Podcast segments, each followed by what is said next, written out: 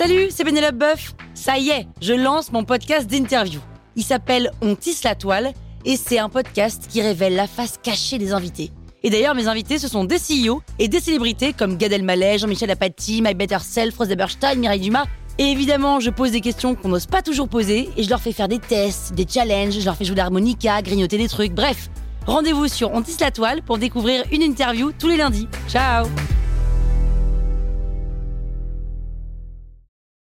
La toile sur écoute.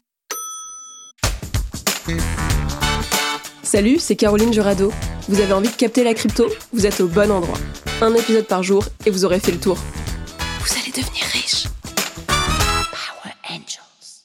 Est-ce que tu as entendu parler d'un produit financier qui s'appelle l'effet de levier? Bon, déjà, on revient sur l'enfer d'appeler un truc produit financier. Je vois la logique, évidemment, mais bon, on dirait quand même que c'est fait exprès pour qu'on pense que ça va être chiant. Bref, l'effet de levier donc, c'est quand tu vas emprunter de l'argent à la plateforme que tu utilises pour acheter tes cryptos pour essayer de gagner encore plus d'argent en misant sur une crypto. Alors c'est hyper cool parce qu'avec un petit capital, tu peux faire la même plus-value que si tu avais mis un gros capital. Donc une plus grosse plus-value avec peu d'argent.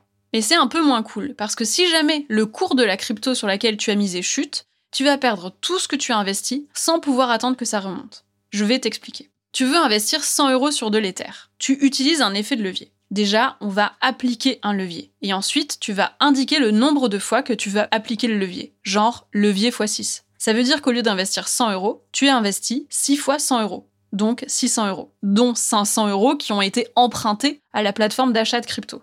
Alors c'est génial parce que si l'Ether prend 10% de croissance, tu vas gagner 10% sur 600 euros, donc 60 euros. Mais s'il baisse de 10%, tu vas perdre 60 euros au lieu des 10 euros que tu aurais perdu sans levier. Le truc qui est hyper relou avec ce mécanisme, surtout associé à la volatilité des cryptos, c'est qu'à partir du moment où la crypto perd 100% de ton capital initial, même si c'est juste pour quelques minutes, hein, eh ben ton investissement, il est automatiquement revendu. À la base, ce mécanisme, il existe pour que tu ne perds pas plus de 100% de ton capital et qu'en fait la banque ait perdu de l'argent puisqu'elle te prête le reste. Si on reprend notre exemple, tu as investi 100 euros en levier x6, donc 600 euros, l'Ether ne perd pas 10%, mais 16%, comme c'est déjà arrivé plein de fois, surtout dernièrement. Et ben dans ce cas, tu perds tes 16 fois 6, donc tu perds 100 euros. Et ben dès que tu as perdu tes 100 euros initiaux, ton investissement, il est liquidé, et tu n'as plus la possibilité d'attendre que ça remonte. Donc l'effet de levier, c'est méga risqué. Parce qu'en fait, tu peux pas suivre une stratégie d'investissement, c'est un peu comme si tu étais au casino. À partir du moment où ton capital est perdu, il est automatiquement vendu et ça se transforme en perte réelle.